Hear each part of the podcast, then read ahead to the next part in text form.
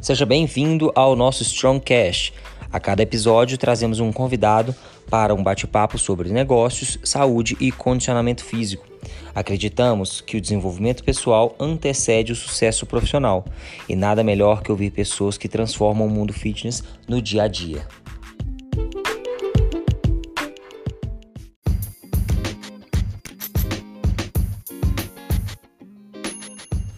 No episódio de hoje trazemos a primeira parte da conversa com o Thiago Reck, um dos principais nomes do CrossFit brasileiro. Ele foi o primeiro coach na CrossFit Brasil e é fundador da Rec Performance. Nessa primeira parte, trouxemos quais esportes ele praticou na infância, todos os aprendizados que ele teve de esportes individuais e coletivos e todas as dificuldades que ele e o Joel enfrentaram no primeiro box de CrossFit do Brasil. Espero que gostem desse bate-papo. Estamos com o Thiago Reck, um dos primeiros coaches de CrossFit do país e fundador do programa de treino Rec Performance. Seja bem-vindo ao Strongcast, Thiago. Pô, Pedro, obrigado pra, por ter me chamado aí. É, eu tenho, eu adoro falar. Todo mundo que me conhece sabe que eu adoro falar e, e eu sou, sou, apaixonado pelo que eu faço, pelo, pelo CrossFit. E quando você me chamou, ainda mais para o público que você tem aí, o público mineiro, que eu, eu não, não, tenho muita proximidade, né? Não tenho tanto. Uhum. Eu adoro falar para pessoas que talvez não me conheçam, nunca tenham ouvido falar de mim. Então, fiquei muito feliz pelo convite. Obrigado. É. E eu já sou, já sou fã do podcast aí. É, a gente que fica muito feliz com, com você ter aceitado, porque você tem muita coisa para trazer para a gente. A história do CrossFit ela não pode é, ser contada sem falar aí. O Joel, a gente já fez um episódio sem falar de você. Na verdade, você já foi citado em pelo menos dois episódios aqui. Foi o do Joel e o do e o da Gisele. Mas a gente vai falar disso aí ao longo dos, dos episódios também. Começa contando um pouquinho como é que foi os seus primeiros contatos com esportes que você praticou na infância, que com certeza determinou lá na frente a sua escolha pela educação física. Então fala um pouquinho aí da sua infância. Legal, é, eu acho que vai dar mais de um episódio se eu for falar todos os esportes que eu pratiquei. é, o, basicamente, eu, eu tive uma experiência em, em quase todos os tipos de esportes da que a gente conhece tradicionais, né? É, e eu não sei por que eu fiz isso. Hoje eu sei, né? Mas quando eu fazia, eu estava tentando me encontrar, né? Então eu comecei com o, o, o, princípio dos esportes, né, o mais aceito na, na, na sociedade, que é natação e judô. Né? Tanto é que judô tem na grade curricular escolar com mais facilidade, né? Judô e uhum. balé são as coisas que, né? Ah, faz judô, faz balé, faz natação. Uhum. É, então lá lá atrás, cinco anos de idade, judô e, ba e, balé não. Deveria ter feito, viu? Porque hoje balé eu vejo que teria me ajudado muito é. em, vários, as, várias, em várias coisas, né? Uhum. Jean-Claude Van Damme fez karatê e balé e ele virou o astro que virou. É. Né? Uh, mas o, o, eu fiz o, eu fiz judô para aprender a cair, aprender a né, aprender a controlar também a, a, as emoções, uhum. aprender a respeitar um mestre, eu estou falando isso agora, né? Uhum. Na época eu não sabia que era isso. E fiz natação porque tem um lance de perigo de, de, de da, da, água, da piscina, né? Mas também tem um lance de coordenação motora tal. Depois disso, eu comecei a escolher, né? Isso, dessas duas opções foi, foi, foi imposta, né? É, acertadamente, uhum. né? Pela minha família. Depois eu comecei a querer, né? querer. E adivinha o que eu quis, né? Futebol, né? Comecei a olhar futebol, pirei, ah, sou corintiano, vai Corinthians. Comecei a ir em jogo de futebol, pirei no futebol, eu queria só futebol. Uhum. E o futebol, você, ele é democrático, né? É uma bola e, e, e o gol pode ser qualquer coisa. Então, é, só basta ter duas pessoas, você faz um futebol já. Então, uhum. futebol, pratiquei demais futebol, dos 5, dos 6, 7, 8, 9, 10 10 anos, quando chegou no 10, comecei, começa meio que pré-adolescência, começou a aparecer uma coisa mais radical, e veio o skate. Uhum. Daí eu pirei no skate, comecei a pirar no skate, e na minha época, que não sou novinho, né, a gente dava rolê de 11 anos de idade, dava rolê na rua por aí, cara. É. Uma coisa que você não vê mais criança de 11 anos sozinho na rua. Você vê hoje a criança com quase que nem um astronauta num parquinho com o pai do lado dando a mão para ela é. É, de tanto capacete e proteção que ela tem. É, eu não, eu era sem capacete, nem sei o que, que é isso, eu nunca pus um capacete no skate. E foi skate, o futebol nunca deixou de participar da minha vida, porque mesmo que você queira sair do futebol, tem na escola, tem no, em tudo quanto é lugar. E fui no skate e na bicicleta também, né? A bicicleta uhum. era meio que básico. Uh, daí começou a vir um lance de, de luta, né? Apareceu para mim, eu comecei a ouvir umas histórias de briga de bairro, não sei o quê. Na, na minha época tinha esses lances, né? É. Os caras de não sei aonde, encontraram não sei quem, deram porrada. Eu falei, cara, tem que aprender a lutar. E meus primos faziam, cara, taekwondo, e eu pirava, né? Eles mostravam, eu falei do Van Damme, né? Uhum. Foi na época do Grande Dragão Branco, né? Daí eu comecei a pirar, fiquei fã dos, do Bruce Lee. Eu li, com 13 anos de idade, eu comecei a ler livro do Bruce Lee, Soco de uma Polegada. Só que daí eu não fui para essas lutas Kung Fu e Taekwondo, e, e, e, e eu fui, eu fui para capoeira, cara. Sim. Eu achei, eu me simpatizei com a malandragem da capoeira, a criatividade que ela, eh, ela dava de liberdade para você escolher o que você fazia. Tinha um aspecto cultural em volta, né? Uma, uma história bonita da capoeira, né? Que saiu dos escravos tal. E comecei a fazer capoeira. Só que, cara, eu queria ser muito bom. Então eu fiz é, de, de luta, né? Então eu fiz karatê também. Uhum. Eu, eu comecei a fazer capoeira e karatê. É, e tinha um lance do judô já que eu tinha né? Eu tinha um respeito por mestre e tal, a capoeira e o, e o karatê eu fiz ao mesmo tempo. São duas coisas, né? Um é um machado é, e o outro é uma corrente, né? A capoeira uhum. é solta, né? E o, e o, o, o karatê é reto, né? É uhum. preciso e reto. Isso. É, e bom, uh, todos esses esportes foi muita experiência, né? Eu, como eu depois mais para frente eu não sei se você sabe fazer, a faculdade que eu algum, fiz. Algum competitivo desse, desses esportes? Então, é, aí é bom que você falou isso, era exatamente isso que eu ia falar. Até, os, até uns 11, 12 anos, eu trabalhei com isso, né, com introdução ao esporte e tal. Uhum. Até uns 11, 12 anos, você não fica colocando, não é, não acho correto colocar em competição, Sim. né? A não ser que tenha uma habilidade absurda. Eu não tive habilidade absurda no skate, não tive habilidade absurda no futebol. Eu, eu cheguei a jogar muito bem futebol, mas é, cheguei a sonhar em ser jogador de futebol, mas não tive essa habilidade absurda e a sociedade também, o futebol não era para uma classe média, né, como eu fui. Uhum. Então, é, não, não fui encaminhado para uma peneira, nada disso, não quis, é, não fui para esse lado. E também não, é, nem, nem se fala em, em judô e, e natação, não, não, uhum. não, desenvolvi tantas habilidades, eu queria fazer outras coisas. Eu ia muito para pelo lance da minha galera, né? Que eu, eles uhum. escolhiam uma coisa, iam para trás e a gente ia junto eu comecei a entrar na parte mais de querer competir com 15, 16 anos que eu comecei a brincar de handball. Né? É, mas não tinha, nas, na minha escola não tinha muita competição, eu ficava meio frustrado, eu cheguei a experimentar handball no Centro Olímpico, não gostei, achei muita zona lá, não sei o quê. É, então, a minha, a minha história mesmo foi capoeira até os 17, pirava na capoeira, cheguei a, se você fala de competição, eu participava de batizado, apanhava do meu mestre pra caralho, eu, eu entrava nas quebra-gereba que tinha de sexta-feira com os caras muito, muito mais forte, mais rápido que eu. Eu era um magrelão. Então eu tive uma experiência competitiva em termos de luta mesmo, uhum. né? E mas não entrei, não não me federei, nada disso. Sim. Eu fui federar com 18 anos no handball, cara. Que eu eu descobri uma habilidade de desse esporte para mim. Não, também não fui uma, uma excepcional jogador de handball, comecei tardiamente, né? Uhum. É, talvez com 12 anos, se eu tivesse começado com 12, eu tivesse despontado mais. Só que eu descobri uma habilidade, né? A capoeira, somando tudo, né? Karatê, a, a, uhum. essa, esse enfrentar o handball é uma semi-luta, né? Então você vai para cima do cara, o cara tenta fazer uma falta em você que é permitido e vira e mexe, sai soco na cara, cotovelado. Uhum. E eu, eu é. como eu tinha esse confronto de luta que já na minha cabeça, o handball entrou bem. Em vez de eu sair arrumando briga na rua, eu fui pro handball, que era permitido. E a minha altura, né, eu tenho 94, beneficiou muito o handball. Então, o handball eu fui mais longe.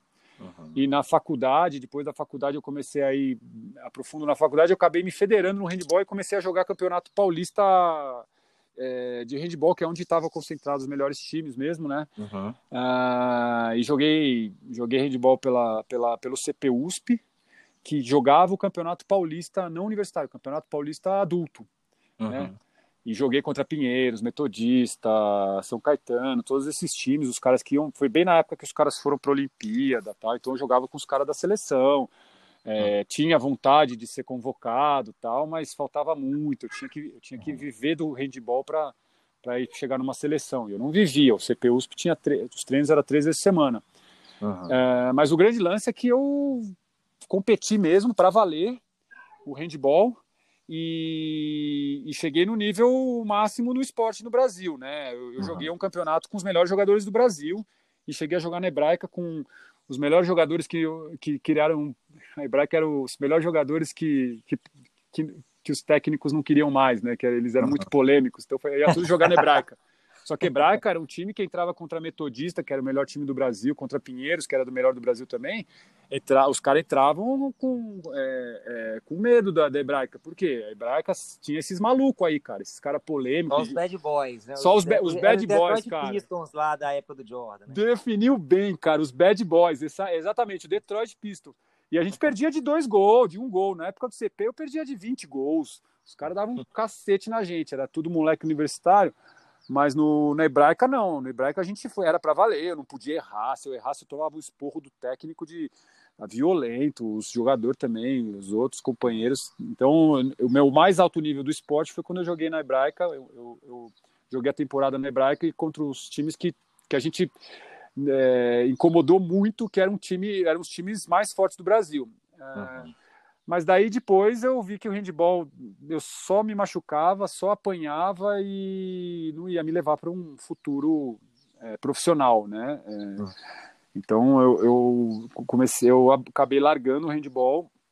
Era para eu chegar até essa idade mesmo, até, o, até a fase adulta? É, e, é, e, aí vem uma pergunta antes da gente entrar na fase adulta e essa parte também que já, você já estava dentro da faculdade, que a gente vai entrar na parte profissional.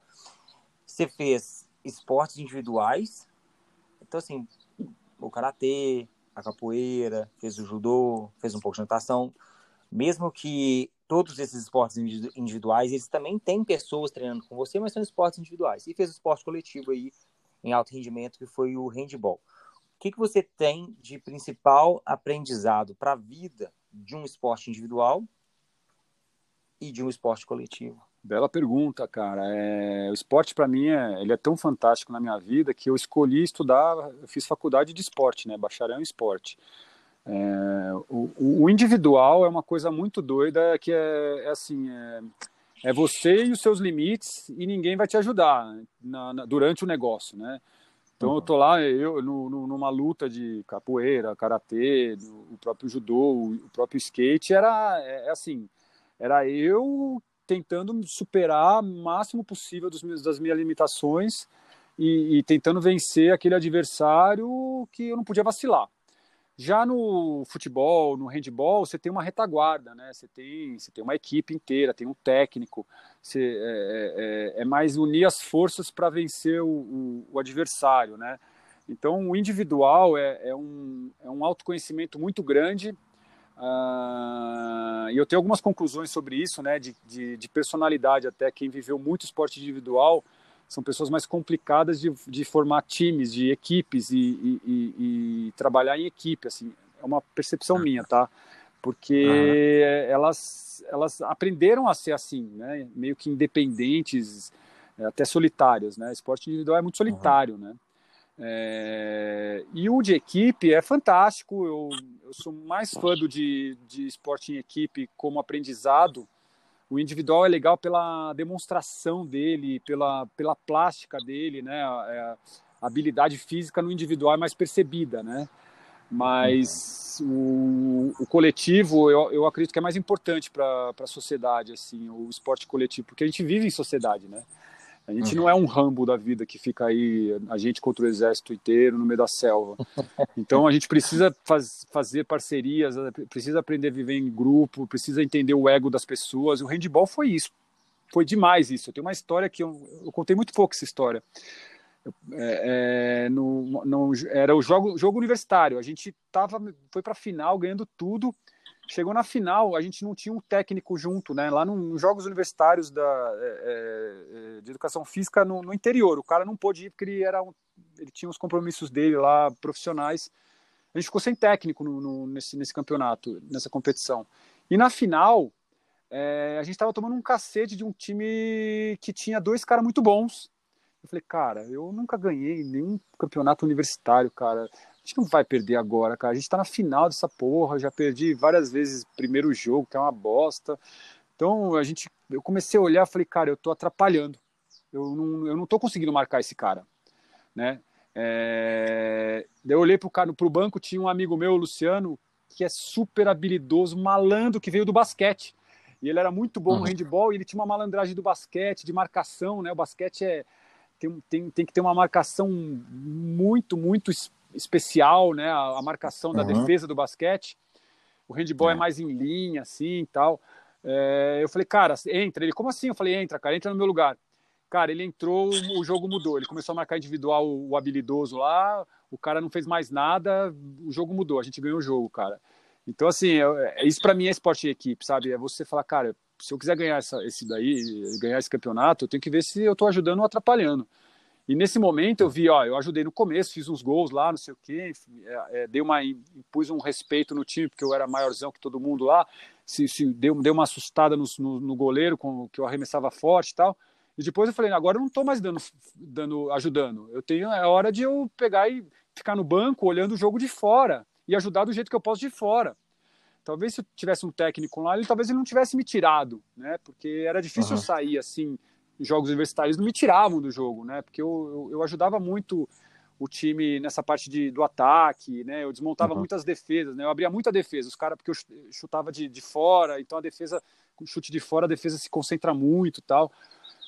E eu saí, a gente ganhou o jogo porque eu saí, cara. Muito louco isso, né? Então você fala para é. mim do esporte é, é, coletivo, esse dia foi o dia que eu aprendi o quanto que o esporte coletivo ensina, cara. Uhum. Inclusive é na vaidade. Porque isso para a vida, né? Para a vida. Para a empresa, para a é vida. É muito cara. importante. Pra vida. Porque numa empresa você chega e fala, oh, isso não sou eu que dou conta. Exato. Não... E essa parte não sou eu que consigo fazer. Exato, né? cara, exato. Essa, esse lance de calma aí, a gente vai, a gente está aqui para se juntar e, e, e, e, vencer em alguma coisa, ou está aqui para mostrar quem é melhor?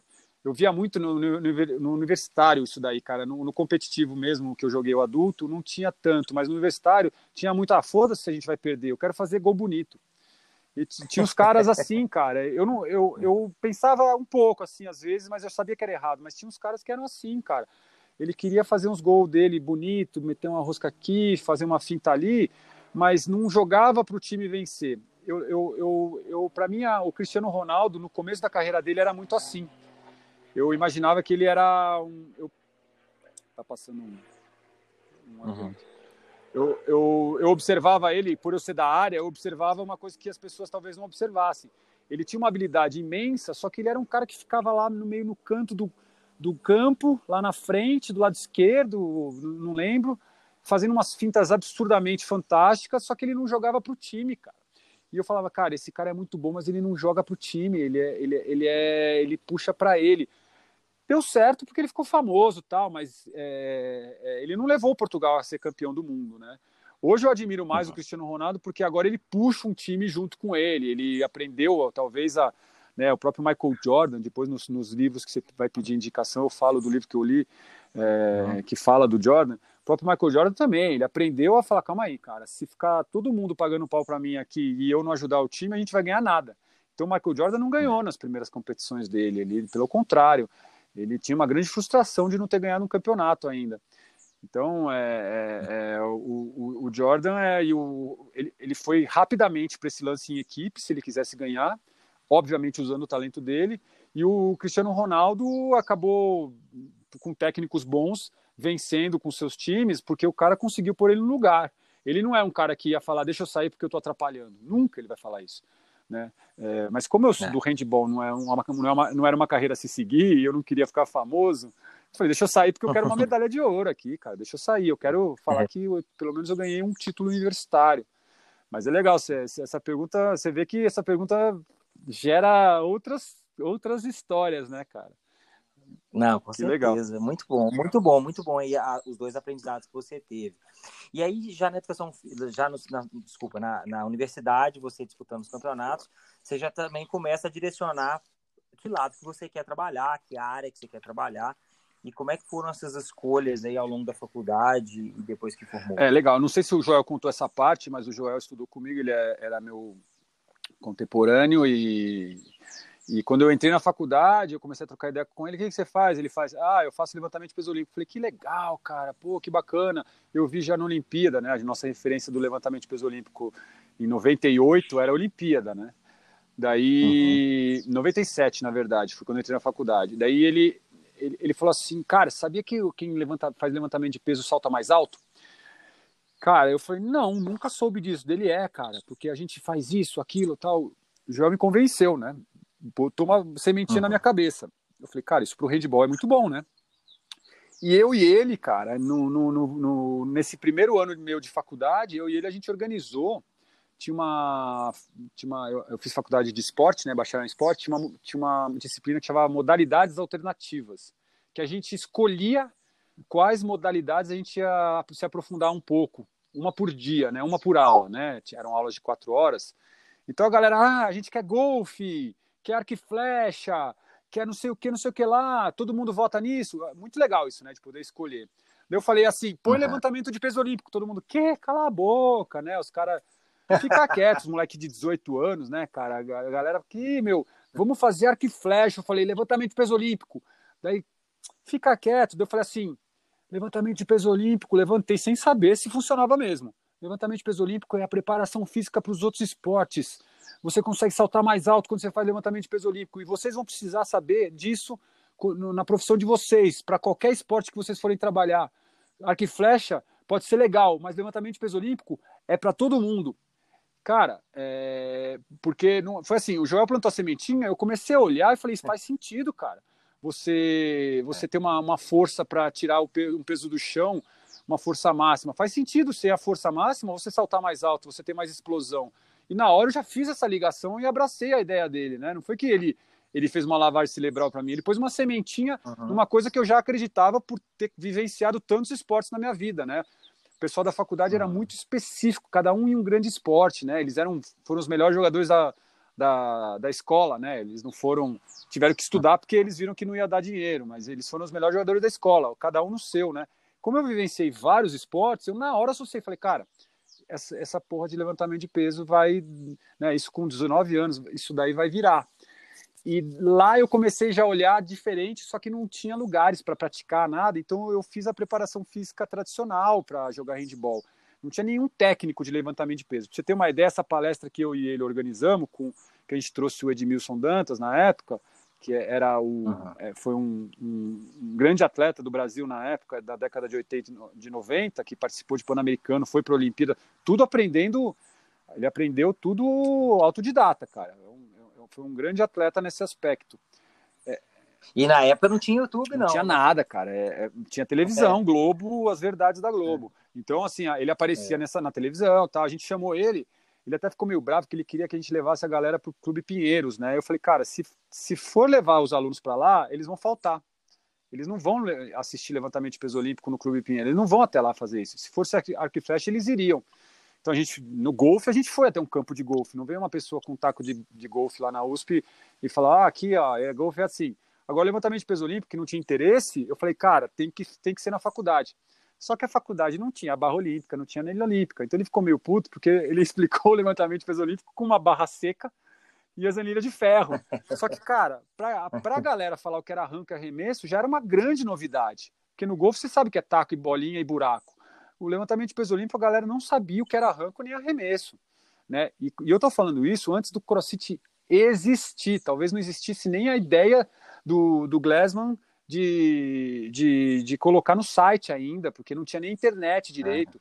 Então, eu, mas, mas a, só um relato aqui, um parêntese, o levantamento de peso olímpico já tinha ido para as preparações físicas nos Estados Unidos, tanto é que tem foto do Scott Pippen levantando peso com barra olímpica é, na década de 90. É, por quê? Depois que a União Soviética acabou, todo o conhecimento que veio de lá, né, da, da do comunismo, de, desse poder do, da preparação física através de, de, de, do LPO, ele penetrou nos Estados Unidos na hora, né? Os técnicos foram lá falar, ó, me fudi lá, o país não deu certo, tal. Vocês me dão emprego? Então os caras começaram, os times começaram a usar. O Chicago Bulls usou levantamento de peso olímpico na preparação física na década de 90. Então eh, já existia no, no, no, no mundo secreto a preparação física do LPO, né? Só que no Brasil não tinha uhum. técnico, não tinha barra, não tinha anilha, não tinha nada. Ninguém sabia de nada, cara. Só para eles, levantamento de peso olímpico era o gordão que levantava peso na Olimpíada, porque só aparecia eles, né? Os maiores que levantaram mais peso. É. Então a galera assistiu, mas não engajaram. Não engajaram porque não tinha uma continuidade, né? Nem eu mesmo engajei muito porque não tinha um técnico para ensinar e uma barra. E ficou aquilo na minha cabeça, né? Deixa eu estudar, ver aqui. Eu falei, eu, o que eu preciso é competir, competir, experimentar o esporte. Então eu fui atrás da competição mesmo, que foi aí que eu segui uma carreira no handball. Mas uh, o levantamento olímpico, minha história com o levantamento olímpico começou em 97, como simpatizante. E desde lá eu, eu comecei a associar e conectar pontos né, com, com a LPO. Manda ver a, a próxima pergunta, que agora eu me empolguei, cara. É sensacional. E, e, até porque, até, assim, até o Joel falou também, né? O, o, quanto era assim, ele até usou esse termo, era uma chacota o, o LPO. O pessoal ria dele, o pessoal ria de mim, da roupa que eu usava. Mas assim, hoje eu rio de todo mundo que vem pedir é. dica para mim de LPO que ria de mim na época. Né? Eu ria da roupa dele também, cara, porque é. ele andava com um macaquinho de LPO no, no corredor da faculdade. Isso não tinha como não rir. E, e, como é que foi? Aí você formou, como é que foram suas primeiras escolhas? Não existia crossfit, né? não, não tinha como se trabalhar com isso ainda. Como é que foram suas primeiras escolhas profissionais? Legal, cara. É, o...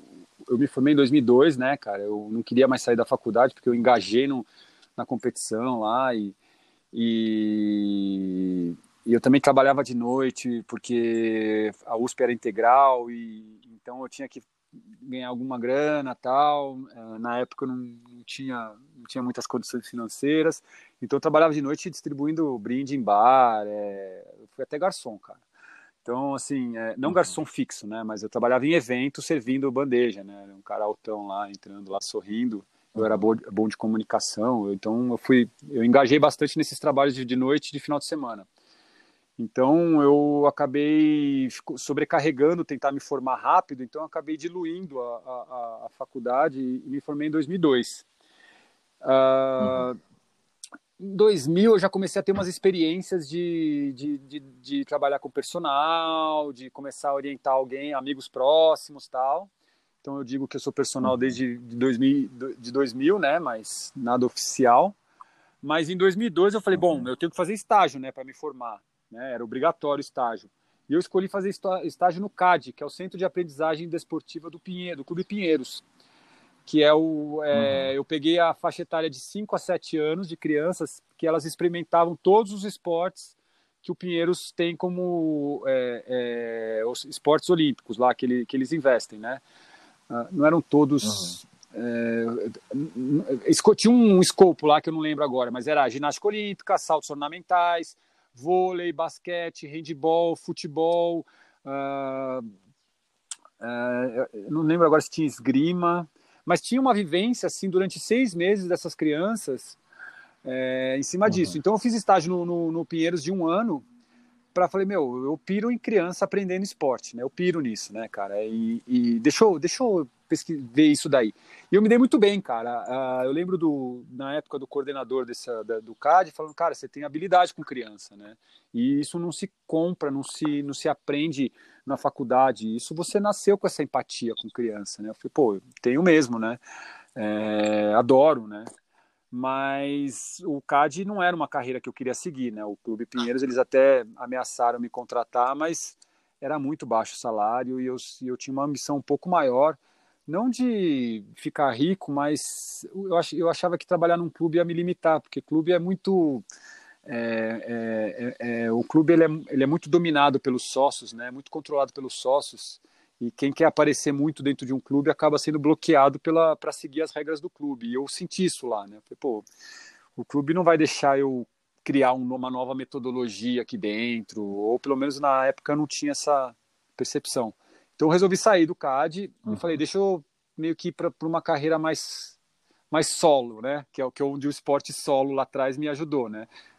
Confiar no meu taco em vez uhum. de o clube é muito equipe, né? Eu fui mais pro, deixa eu ir para mais para uma carreira solo, né? E uhum.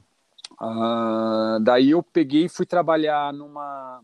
Ah, em 2000, 2003, quando eu me formei, na verdade, eu falei. Ah, agora é legal. Como faz tempo, né? Eu, eu na verdade, eu, eu, eu queria ir tentar ser atleta de handball na Europa, que é onde o esporte é supremo lá, né? É, lá é a Alemanha e a é. Espanha, os jogadores vivem de, de, de handball, são bem remunerados, né?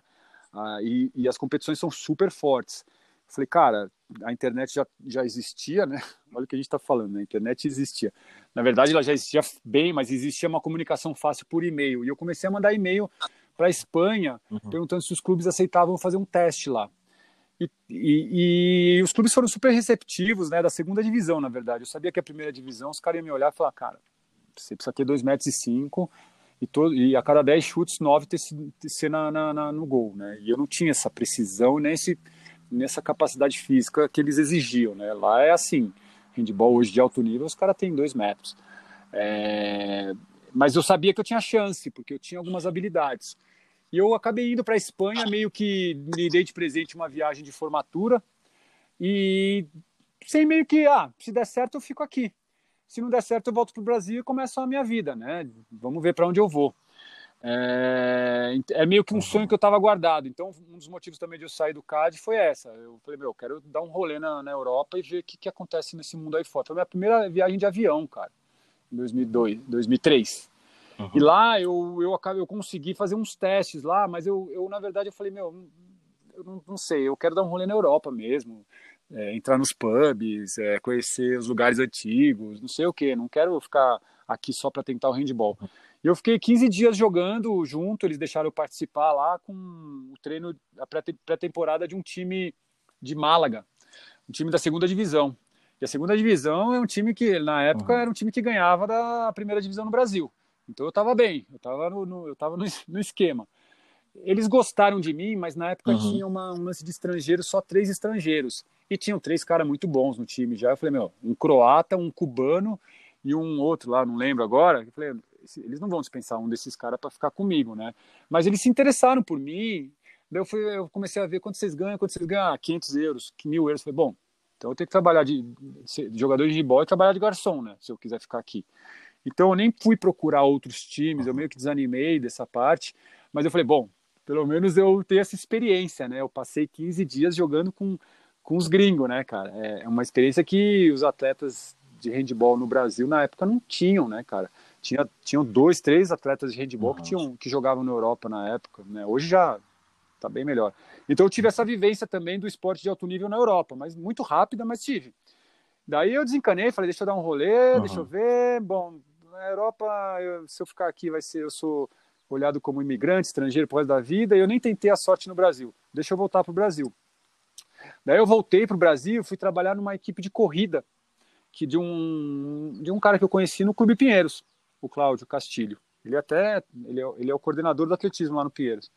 E ele me aceitou na boa pela minha empatia e pelo, pelas, pelas coisas que eu, que, eu, que eu sabia já da faculdade, né? Preparação física tal, né? Minha faculdade é voltada para a performance esportiva, né? Não é educação física é, pura, né? É, uhum. E ele, e eu acabei, mas eu, eu não era um corredor, né, cara? Então não, os caras meio que, ah, você não vai correr com a gente? Eu, putz, né? Eu nunca tinha corrido 10 quilômetros. Então eu, eu fui meio eu fui meio subjugado pelos, pelos, pelos clientes né, da, dessa assessoria, e foi na época que a assessoria explodiu no Brasil, a assessoria esportiva de corrida, né, porque é, é democrático, não precisa de estrutura, você não aluga nada. Começou a proliferar essa assessoria de corrida, e eu ia lá todo dia, abri o Ibirapuera, seis da manhã, com a chave do portão, eu dizia, recebi os caras lá, e os outros dias eu comecei a dar personal, que é a coisa mais rápida para você ganhar dinheiro na nossa área, né? Você deve saber, né, Pedro? Então, eu é. comecei a dar personal é. para um monte de gente que apareceu de contatos, relacionamentos, é, por aí vai. E o personal começou a me dar muito dinheiro. Uh, e a assessoria de corrida me, me pagava mal, mas eu aprendia muito sobre corrida. Que teve uma hora que eu falei, putz, deixa eu ir para o personal, ganhar esse dinheiro aqui, depois eu vejo o que eu faço, né? Uh, Uhum. Puta, apareceu outra história que eu lembrei agora que mudou também minha vida, cara. Eu tenho que falar sobre isso. Em, se tiver tempo. Claro, em, conta aí. É, em 2000. Não, tem. Em, em 99, eu fui. É, como eu tinha feito judô, tal, não sei o quê. os caras me chamaram e falaram, Thiago, não tem ninguém para lutar nos jogos universitários da é, é, jiu-jitsu da sua, do seu peso, 95, 97 para cima, 95 para cima. Mas eu falei, mas eu não sei jiu-jitsu, cara, eu não, nunca fiz. Os caras, não, é só entrar e cair e bater, só pra gente ganhar ponto. Porque se a gente não puser ninguém para lutar, a gente não ganha ponto. Se a gente puser, a gente ganha lá 10 pontos. E tinha o lance da USP querer vencer os jogos de faculdade, né? No, no geral. Isso era uma tradição, né? Uhum. Puta pressão, né, cara? E a gente tinha acabado de perder o jogo de handball para um time de basquete na época, cara. Falei, nossa, eu tenho que, eu tenho que fazer alguma coisa pela faculdade, cara. A gente foi, meu, o jogo mais cheio do, da, da minha história de, de público foi o jogo que a gente perdeu para um time que os caras batiam a bola igual basquete, uns pirulão, jogava no gol, saia gol. A gente perdeu o jogo por um gol, cara. Eu, eu, decepcionei todos os meus colegas da faculdade. Daí eu me senti na obrigação de, de competir essa, essa esse, no jiu-jitsu. Cara, não é que eu entrei e ganhei a primeira luta do, do cara mais, mais forte que tinha, que tinha sido campeão dia anterior, dando um, um golpe de capoeira, cara. Eu puxei as duas pernas dele, caí em cima dele, não soltei mais. Os cara, a galera pirou. Ih, caramba, não era pra eu ter caído. Mas na hora me deu um instinto, sabe? Eu falei, meu, esse cara vai me dar um mata-leão aqui, vai me apagar na frente de todo mundo. Deixa eu. Deu um instinto na hora, eu reagi, derrubei o cara e ganhei, cara. Daí, cara, eu fui pra segunda luta, o cara tava tremendo na minha frente. Eu falei, pô, que, que é esse cara, né? E eu lá, nunca tinha feito. Eu, eu dei o mesmo golpe nele, é... pus ele, fiquei em cima dele e um amigo meu que fazia jiu-jitsu foi me orientando. Falou, ah, agora passa o braço atrás do, da nuca dele. E agora? Agora passa o braço pela frente, e agora? Agora aperta, Puf, deu estrangulamento no cara. Quando eu falo jogos de faculdade, para vocês entenderem, é, tinham atletas excelentes e tinham caras que eram que nem eu, estavam preenchendo espaço lá. Né? E na final, o cara que estava indo na final era um cara que também não sabia muito, que, que igual eu, jiu-jitsu, mas era um cara muito pesado, era um cara de uns 140 quilos. Né? Ele era muito grande, muito pesado. Eu falei, bom, vamos lá, né? Fui para a final. Cara, eu dei o mesmo golpe nele, porque eu não sabia o que fazer, né? Não, não podia dar um chute nele, né? Um soco, né? Isso é... Eu, eu dei o mesmo golpe, ele já sabia que eu ia dar o golpe, ele se virou no meio do caminho, meu braço ficou enroscado no, no kimono dele, caiu 140 quilos dele, mais 97 quilos meu em cima do meu cotovelo esquerdo, cara. Meu cotovelo esquerdo foi pro lado que não vai, cara. Foi uma.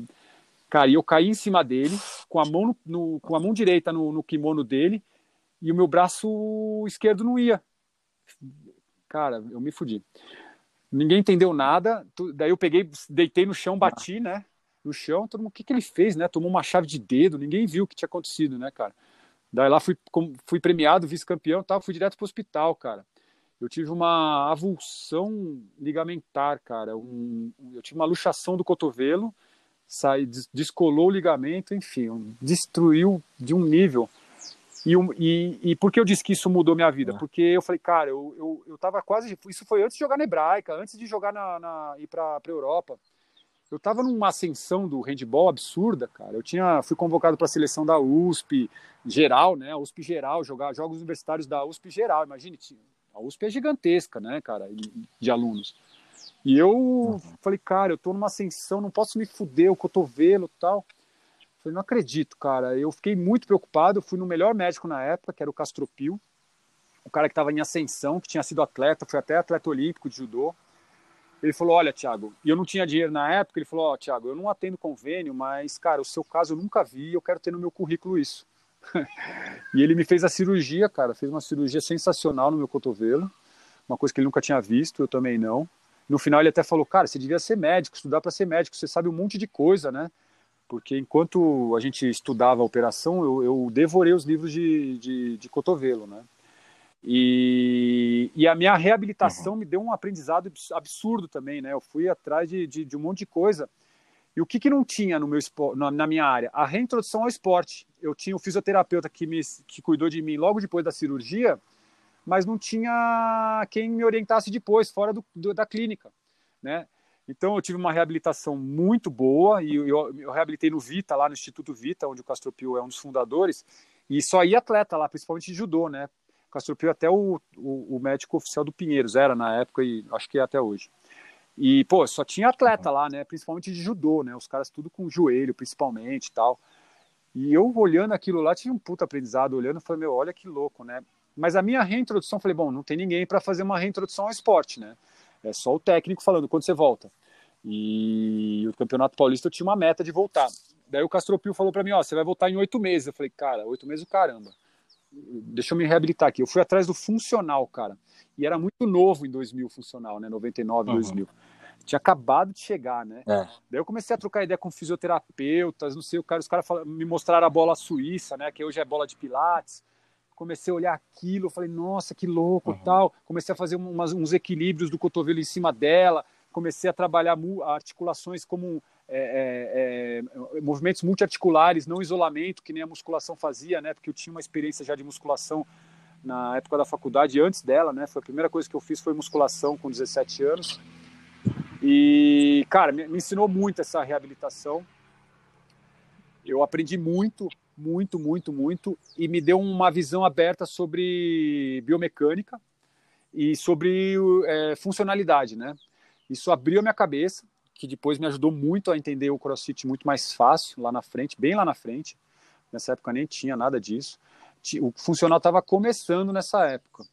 Então, só para voltar, você falou, pô, eu fui, para personal, eu fui para personal, mas eu comecei a trabalhar com personal na parte de funcional. Eu não dava, eu não, eu não dava séries de hipertrofia para os meus alunos. Eu meio que tratava dos meus alunos, não, eu não, não treinava eles, eu tratava deles, né? Deixava eles funcionalmente melhor, porque eu, uhum. eu acreditei nisso, porque isso me reabilitou. Ah, só diga-se passagem, em vez de oito meses, eu voltei a jogar em quatro meses o, o, médico na época não acreditou. Falou: caramba, cara, uhum. você realmente você mandou muito bem, porque você está pronto para voltar a jogar. E, daí eu descobri um certo talento aí, né, cara, de, de, de, de, de prevenção, é, de reabilitação, de, de, de, até mesmo de, de esforço meu, pessoal meu tal, e trabalhando com essa, com essa parte de é, é, um, uma, uma, parte funcional da, do corpo humano, né, e não uma, uma parte estética.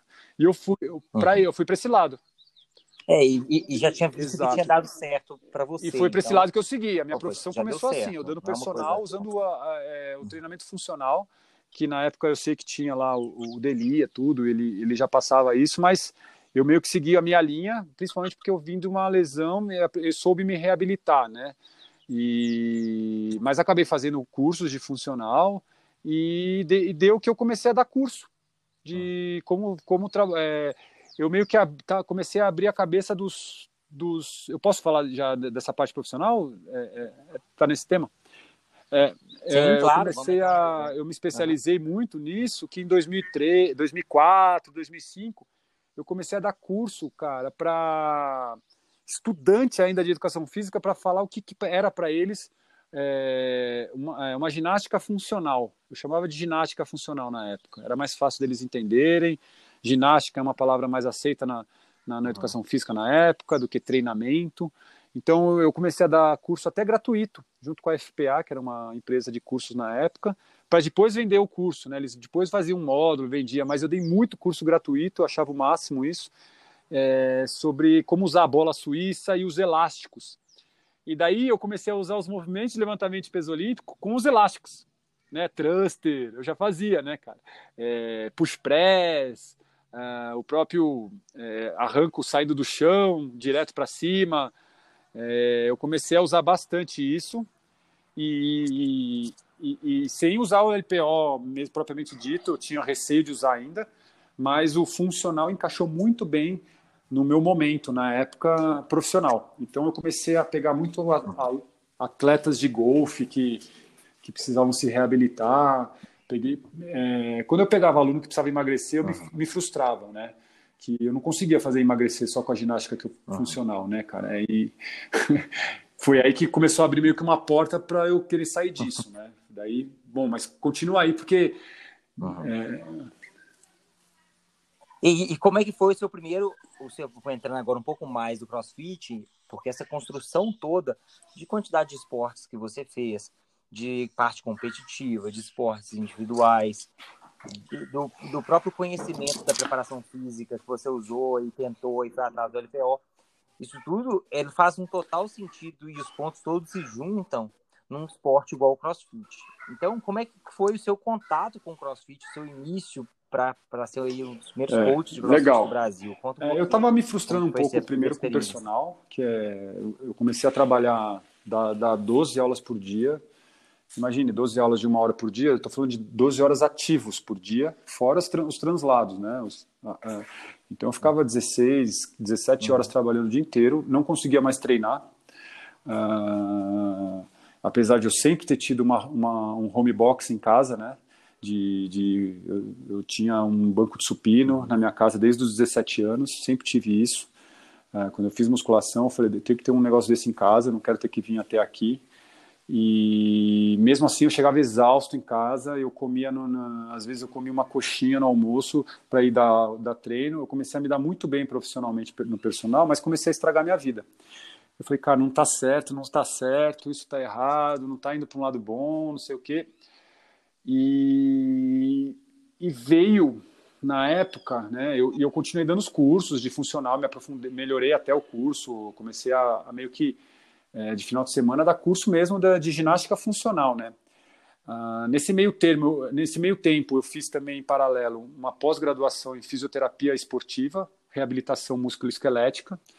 É, não foi uma super faculdade, super especialização, mas me empoderou de, de argumentos e de, e de explicações, né? Eu não virei fisioterapeuta, mas eu sabia falar como fisioterapeuta e eu apliquei isso né? e aplico até hoje esse meu conhecimento preventivo e de e reabilitação né, é, no, no, nas, nas planilhas da Rec Performance. Né?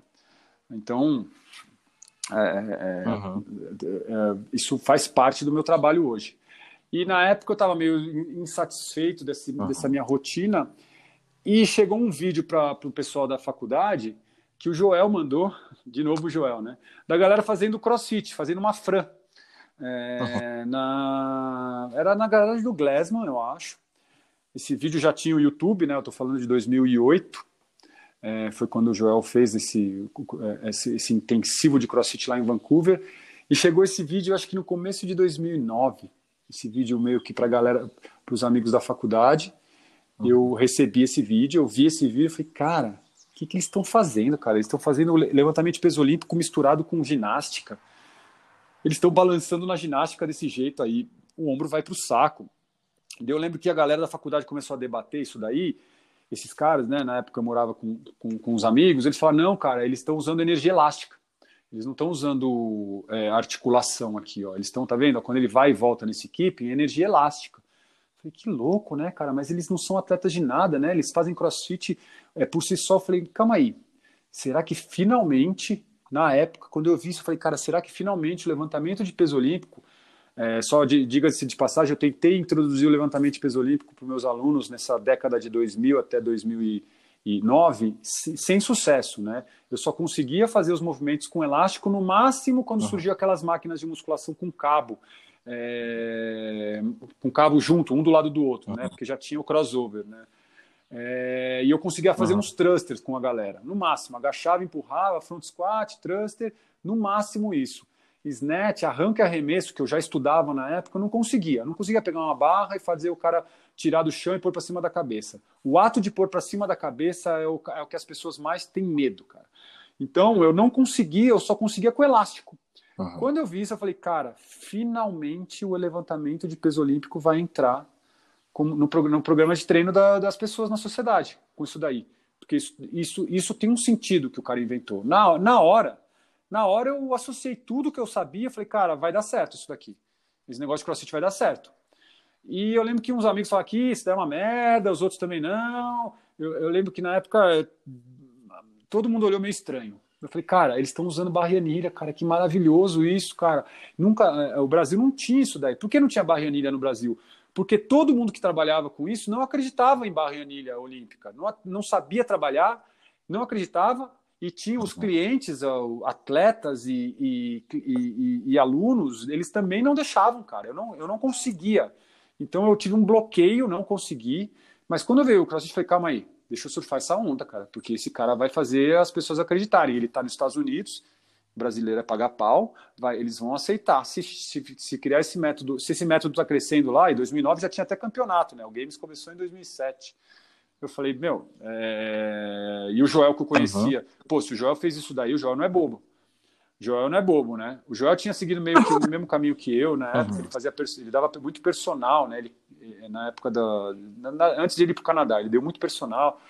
E eu encontrava ele em alguns prédios, né? Uhum. Eu virei personal de golfista, porque pós, pós em fisioterapia, golfe é uma maravilha, né? Os golfistas geralmente nem alonga, né? Os caras já.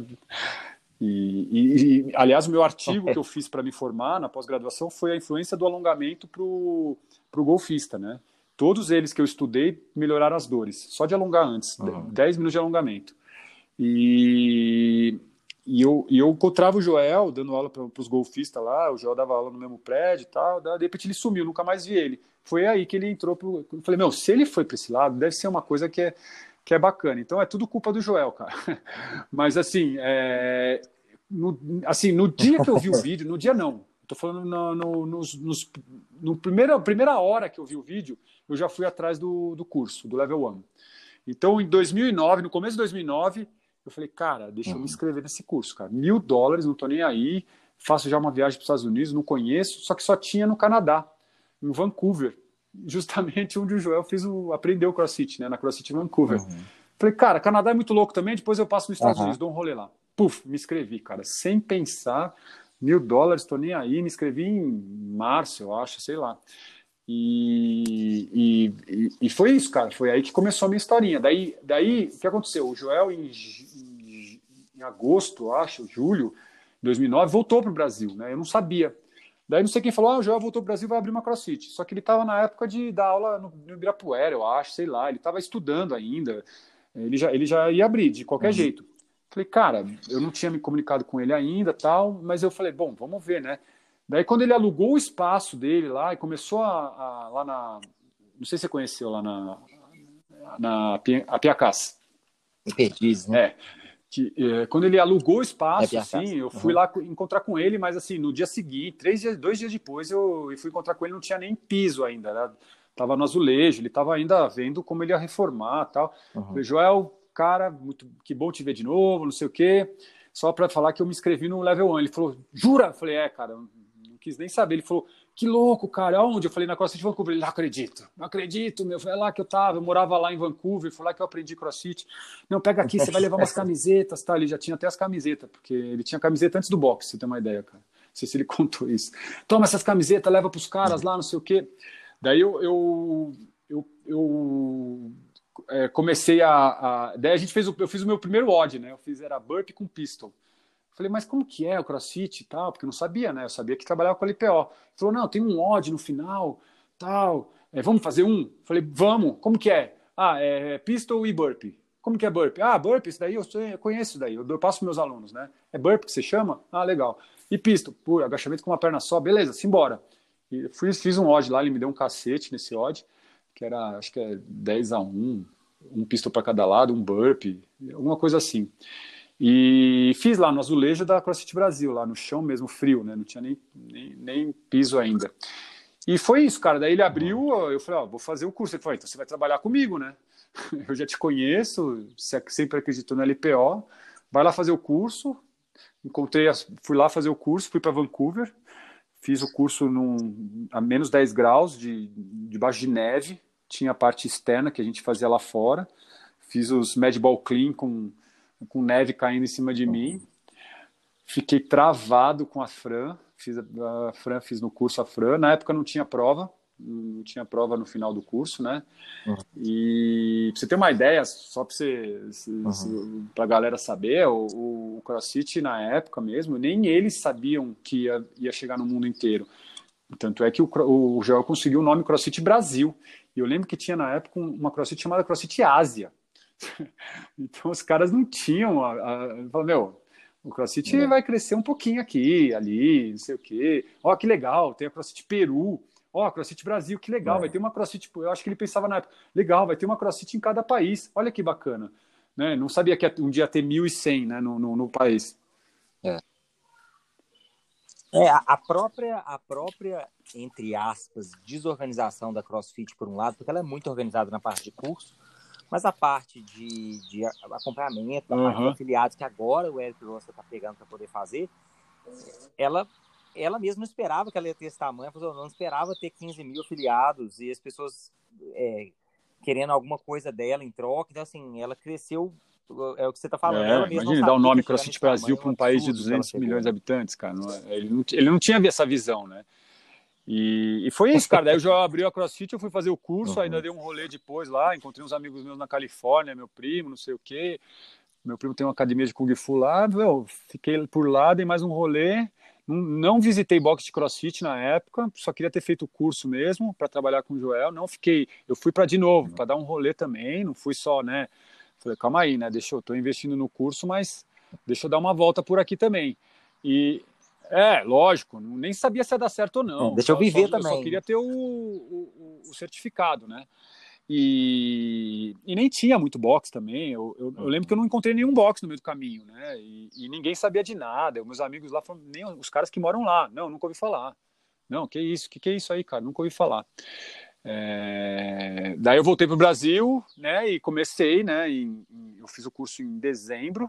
Eu já tinha começado a, a, a CrossFit Brasil, já estava meio que abrindo, assim, mas nada muito oficial. E, e eu já tinha dado uma, uma, uma, uma, começado a fazer estágio, né? Esse primeiro odd que eu fiz com o Joel, esse primeiro contato, ele me chamar para trabalhar com ele e tal.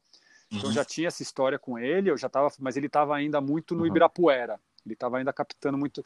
Então a CrossFit Brasil em si começou no Ibirapuera, se for uhum. ver, né? No parque. E daí quando eu voltei, eu já é. fui de primeira lá, uhum. primeiro aprender, né, treinar bastante, porque o level 1 não ensina você a a ser um treinador, né? Ele, ele, ele te dá informações e, e, informações precisas e informações básicas, mas eu precisava treinar, precisava vivenciar aquilo. E foi isso que eu fiz, cara. Eu comecei a treinar, precisava emagrecer também, né? Dando personal, eu engordei pra caramba. E comecei a ter as minhas primeiras experiências, assim, de treinar mais forte, com LPO, de equipamentos oficiais, né? Apesar de já, já praticar os movimentos, eu era tudo com barra seca, uhum. é, sem ninguém me corrigindo, tal. Daí tinha o Joel me corrigindo, a barra Eleico, né? Na época o Joel tinha Eleico é a barra oficial mundial da, do, do LPO, né? Tal para a Olimpíada USA.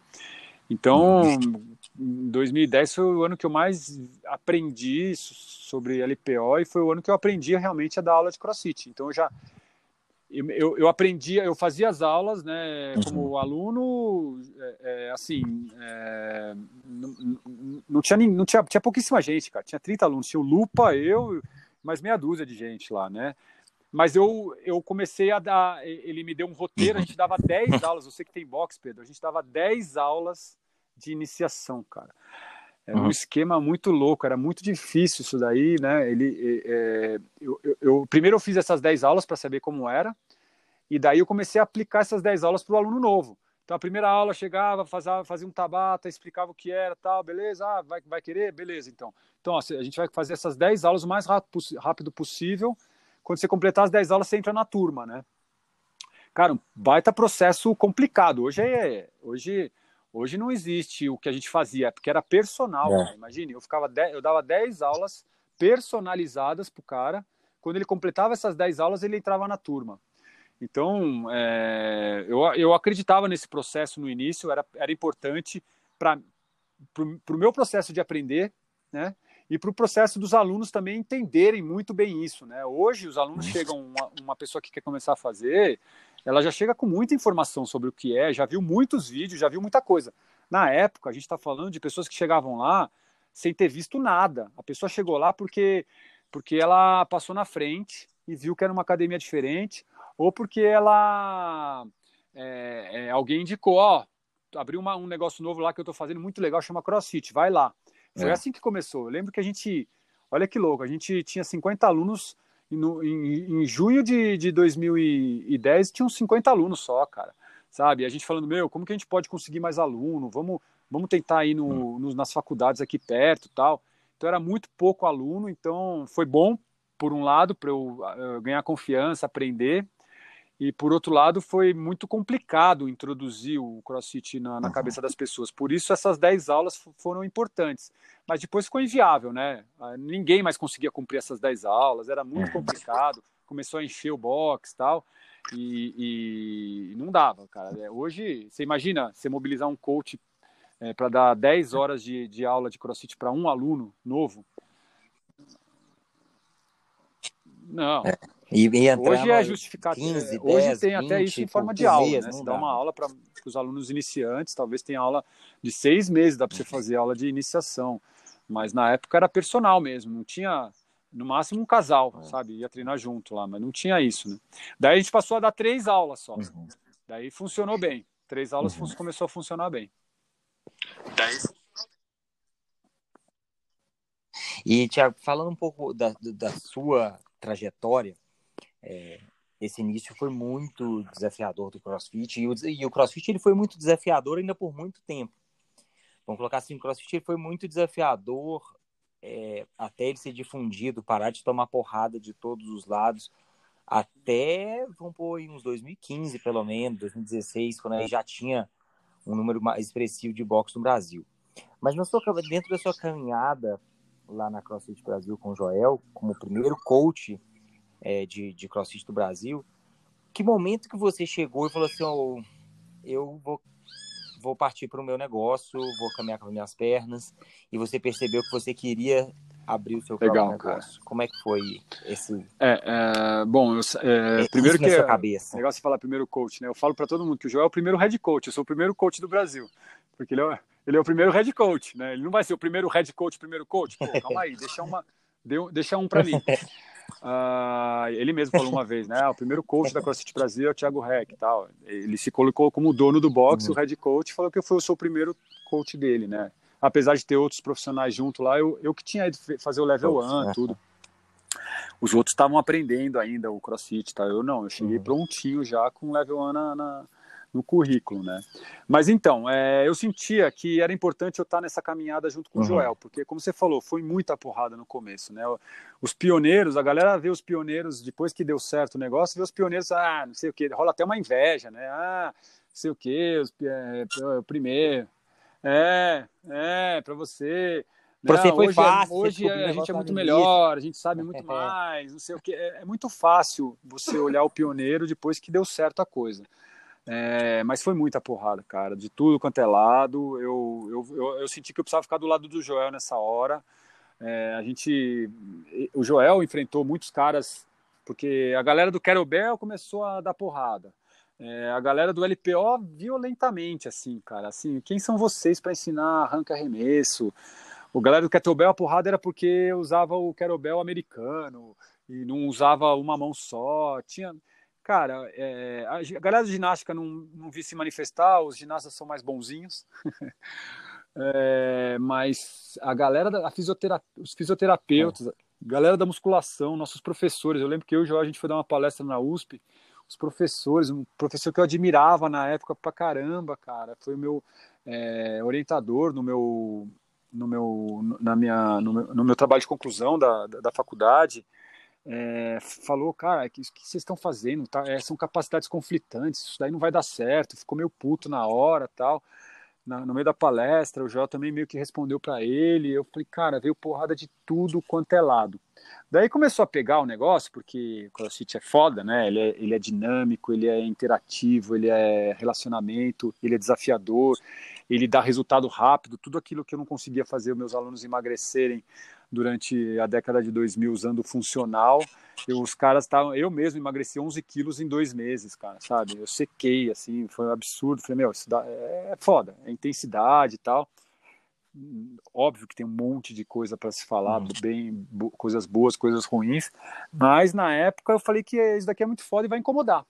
Vai incomodar, cara, é, porque é uma habilidade muito grande trabalhar com ginástica, LPO, aqueles, aquela galera na zona de conforto, fora do crossfit, vai se incomodar porque vai chamar a atenção de quem está entediado com musculação, entediado com, com outras coisas. É... E, quem, e quem já trabalha com isso uhum. e, tem a, e tem a excelência nisso, que é a galera do Kettlebell, do LPO, principalmente, vai se incomodar também porque a gente não domina essa arte. Né? A gente não, não, não ensina a excelência do, do LPO e, da, e do kettlebell e da ginástica dentro do CrossFit, porque não dá. É, é, é, muito fácil você trabalhar num clube e o clube te dá toda a estrutura em volta e você só aceitar quem é atleta, quem tem habilidade, né? O clube vai lá, se quer ser militante do clube, como eu fui de hebraica, ou você tem habilidade ou não, você não vai entrar aqui. Já o CrossFit tem que você tem que aceitar uma, uma pessoa que não tem habilidade. Você tem que aceitar. Né? É, isso é um problema até hoje, né? As pessoas acham que não tem habilidade para fazer CrossFit e elas não vão, porque elas falam não, não tenho habilidade para isso. Na verdade, o grande lance é você conseguir pegar e trabalhar toda essa gama e ferramentas de movimentos é, e conseguir aplicar uma pessoa que não tem habilidade. Isso é fantástico. Isso que é para mim a grande paixão que eu tenho pela minha área. E na época a gente, eu lembro que uma galera assim, cara, os ex-atletas de, de LPO, sabe, esses caras que que não tinham cabeça aberta para nada, falando o que, que vocês estão fazendo, xingando a gente. É, foi uma coisa bem, bem chata para mim no começo, mas eu não desisti. Eu falei, cara, eles estão errados. Eu até encontrei um deles uma vez? Eu uhum. falei, oh, cara, você não, você está, você está errado nesse seu julgamento e você vai começar a trabalhar com LPO e não vai ter mais, é, para atleta de crossfit, não vai ter mais horário. Não deu outra. Três anos depois eu encontrei o cara falei, aí, como tá seus horários? Pô, não paro de dar aula. Falei, tá vendo? Eu te falei lá atrás. Então, tem galera que não é visionária, tem galera que fica travada, congelada no, no, no que, no que sabe, não quer aprender, não quer expandir e critica quem está inovando. Né? Isso é normal é, no mundo de hoje. Só que o mundo de hoje é inovação constante, uhum. cara. Ah, não entro no Instagram porque eu sou contra isso daí. Ah, as, é, as pessoas têm que se encontrar pessoalmente. Cara, beleza, é legal as pessoas se encontrarem pessoalmente, mas é muito mais, mais, mais é, interessante. Mas se você não tem Instagram, talvez você não encontre ninguém pessoalmente, também não encontre ninguém, não fale para ninguém virtualmente quem você é ou o que você acredita. Então, assim, é, é, óbvio que a excelência do LPO é muito mais interessante ensinar o LPO puro e, e, com seus riqueza de detalhes é muito interessante, mas você não tem como divulgar isso daí para um monte de gente. Então, talvez seja melhor você criar uma maneira de ensinar LPO seguro para mais gente ter benefício dele, né? E a galera, imagine, eu, eu, eu, lembro que eu postei um vídeo com 20 pessoas uhum. fazendo LPO, só com a barra, fazendo arranco, a snatch, né? Arranco, arranco a snatch, galera. Uh, fazendo a, a, arranco e o cara uhum. criticando. Eu falei, olha que maravilha, tem 20 uhum. pessoas com uma barra olímpica na mão. Olha que revolucionário isso. É, de uma forma segura, porque eu trabalho com segurança, né? Meus pilares é segurança, intensidade e diversão, são os pilares da Hack Performance. E a galera, e o cara criticando, eu falei, cara, ele não ama o LPO, ele ama ele mesmo, não é possível, cara. Porque se ele amasse o LPO, ele ia estar tá comemorando ele acha maravilhoso.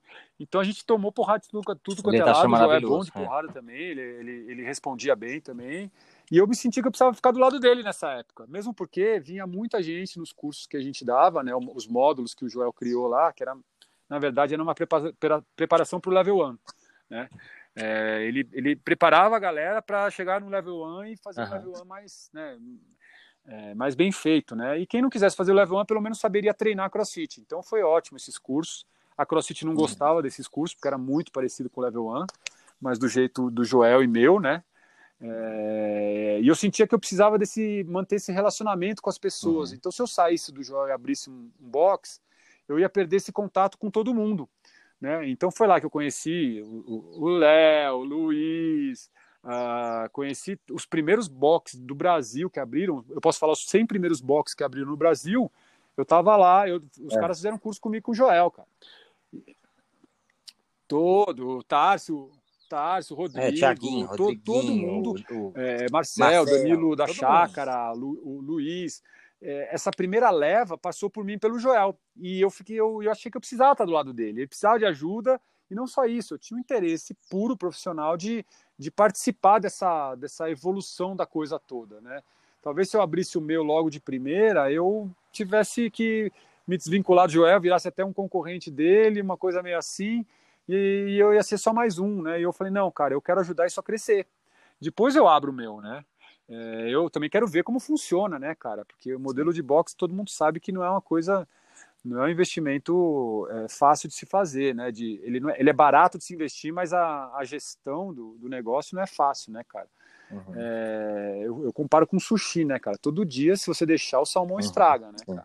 Então, você, você abrir um sushi. E. e é...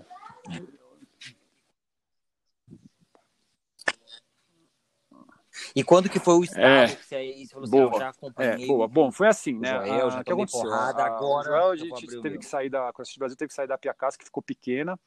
E ele acabou indo para um lugar que eu nunca gostei muito, que ele foi lá para Lapa, meio que longe da, da, do público que a gente tinha criado, é, e um lugar muito grande, assim, legal. Fiquei lá, continuei com ele mas também eu vi que começou a ficar muito, muito tumultuado, é, de novos treinadores tal, e eu tinha evoluído demais, cara, mas o, o que fez esse divisor de águas de eu sair de, de, da, da CrossFit Brasil e abrir a, a CrossFit Sampa foi quando eu fiz uma viagem de aperfeiçoamento, que foi uma viagem de um grande investimento que eu fiz, meio que praticamente uma metade do dinheiro que eu tinha guardado de, de, da, da- de, de, de personal, da personal e até trabalhar com CrossFit, eu, eu, investi nessa viagem, uma viagem de 45 dias mais ou menos, um pouco menos, para os Estados Unidos, em 2003, onde eu fiz é, três cursos da CrossFit, assisti o Games ah, e fiz drop-in em, em mais de 20 box. Né? Foi para mim foi a grande guinada profissional da minha vida. Né? Foi onde eu, eu dei um rolê na, na- na- lá no, na origem do, do CrossFit, no olho do furacão. Eu fui dar um rolê pela Califórnia inteira. Fui para. Chicago também. eh, Eu fiz o curso de ginástica, ginástica curso lá da, da CrossFit. Foi em Chicago que eu fiz, então eu queria dar um rolê também. Tinha vontade de dar um rolê, mas eu vi que tinha lá o curso. Fiz um baita curso bom pra caramba, né? Me deu uma boa, uma boa noção de ginásticos que eu tinha até hoje. Eu tenho um, um pouco mais de, de dificuldade é, na- na- nas progressões tal, mas eu, eu, eu entendi. Lá nesse curso eu entendi que o strict é a chave, né? Então eu passo muito strict para os meus alunos na, na planilha de boxe que eu monto e na planilha de atletas, que eles falaram, né? Primeiro ganha força, depois vai para pro, os balanços, né? E, e, e, e, deu um rolê absurdamente. Eu, fiz, eu fiquei 15 dias fazendo aula do Kelly Starrett, aula, aula do boxe mesmo, da CrossFit São Francisco. Sabe quem é? O que. É. Uhum.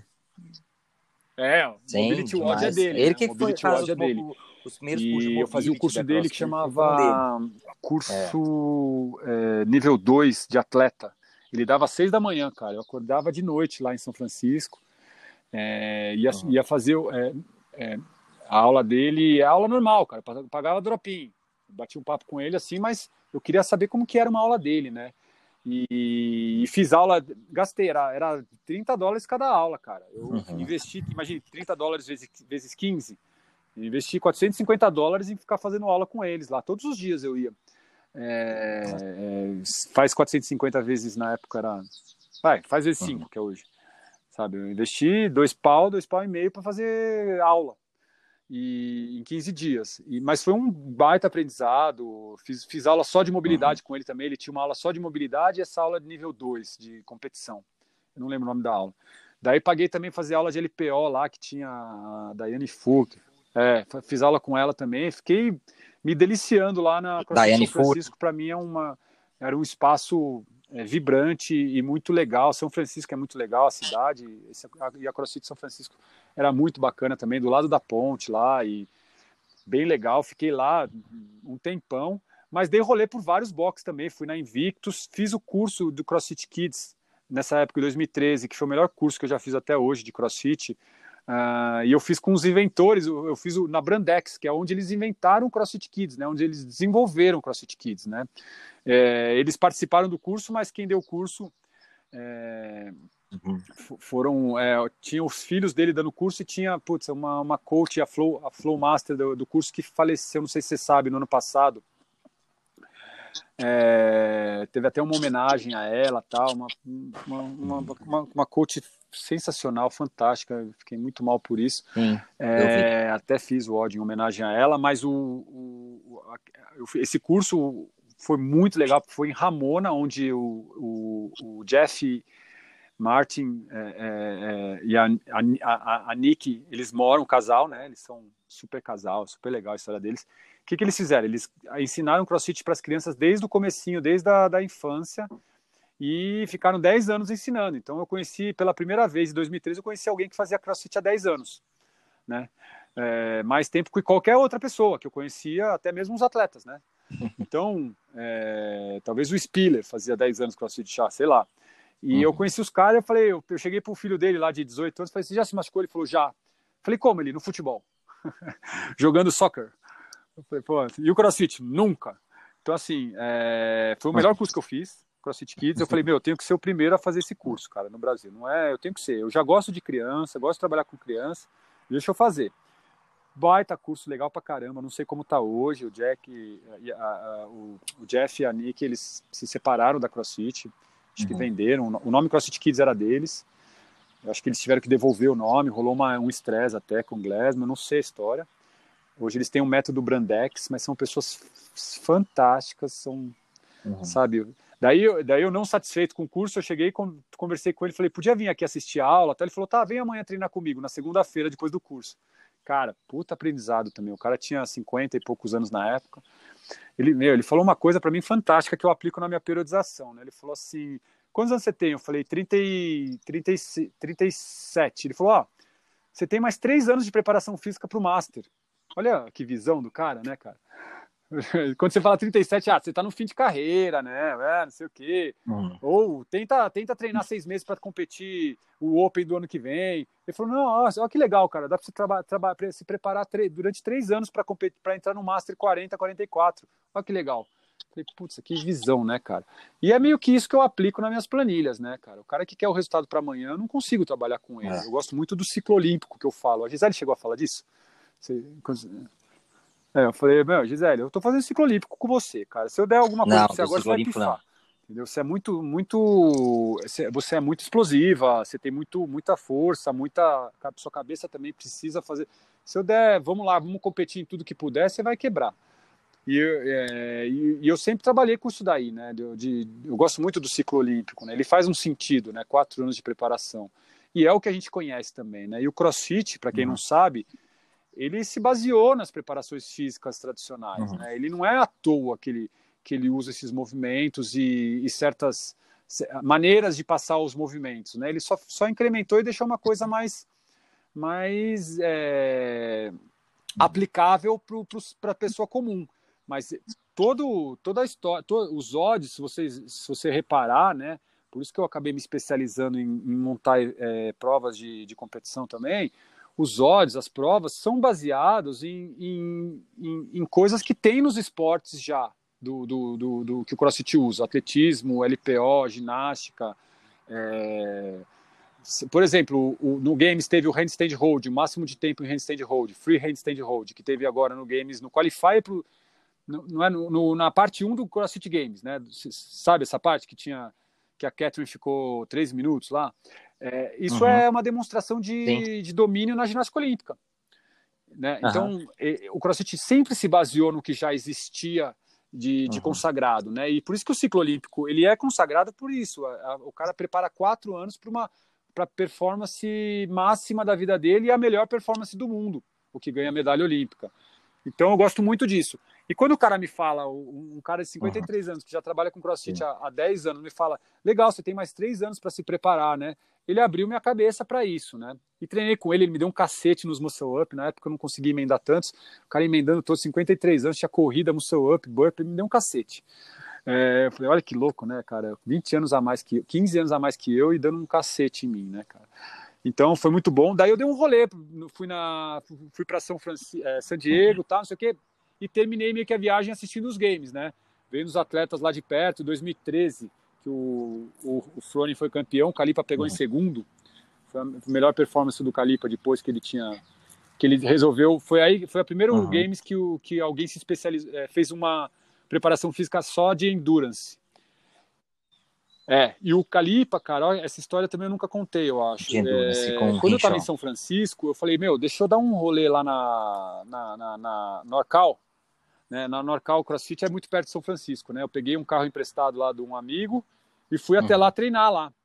Cara, o Calipa é muito autodidata, né, cara? Ele, eu, eu fui treinar lá, eu treinei com o, o Patrick, que, que, que trabalha com ele lá, que, que competiu pra caramba também. Tava a, a Miranda, treinando num canto junto com uhum. o, o Fischer, né? O Gary Fischer. Que, que não ninguém conhecia, porque em 2013 ninguém conhecia ele, é, ele nunca tinha competido em games. Uhum. E tava o Calipa, cara, treinando no canto, sozinho, com um tênis de, de jogar tênis mesmo, da Reboque, branco, fazendo. Eu, eu me liguei o que ele estava fazendo porque eu vi o cronômetro e, e vi o que ele estava fazendo. Era. Era, nunca mais esqueci desse odd. Era thruster com 60 quilos e muscle up. E quebrava um, fazia o outro até quebrar. Então era 10 minutos o máximo de repetições dos dois, né? Então, por exemplo, eu fazia thruster, eu conseguia fazer 15 thrusters, né? Daí eu quebrava o thruster e eu ia para o muscle up. Daí ele fazia 5, 6 muscle ups.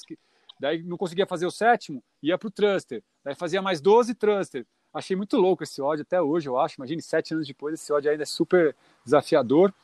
E eu fui falar com ele, né? Falei, ô, é, Calipa, nice to meet you, I'm from Brazil, meu inglês bem tosco. Ele, ah, Brasil, que legal, prazer, Jason. é, eu falei, ó, oh, é, eu falei, pô, legal, você, é, você tem muitos fãs do Brasil, uhum. cara. É, espero que um dia você vá para lá. Bati um papo rapidíssimo com ele. Ele bateu um papo comigo também. E mal sabia eu que 20 dias depois, 15 dias depois ele ia estar tá é, pegando, pegando pódio no Games, incomodando o Frone, né? Porque ele ficou em primeiro os dois primeiros dias, né? Ele ganhou aquela meia novo, maratona né? de remo e aquele tiro de remo lá. É. Foi aquela, aquele Games que teve piscina com o Bar Muscle Up e tal. E teve aquela escada de clean é. jerk. E o Ben Smith pegou em terceiro. É. E eu sou fã até hoje do Ben Smith.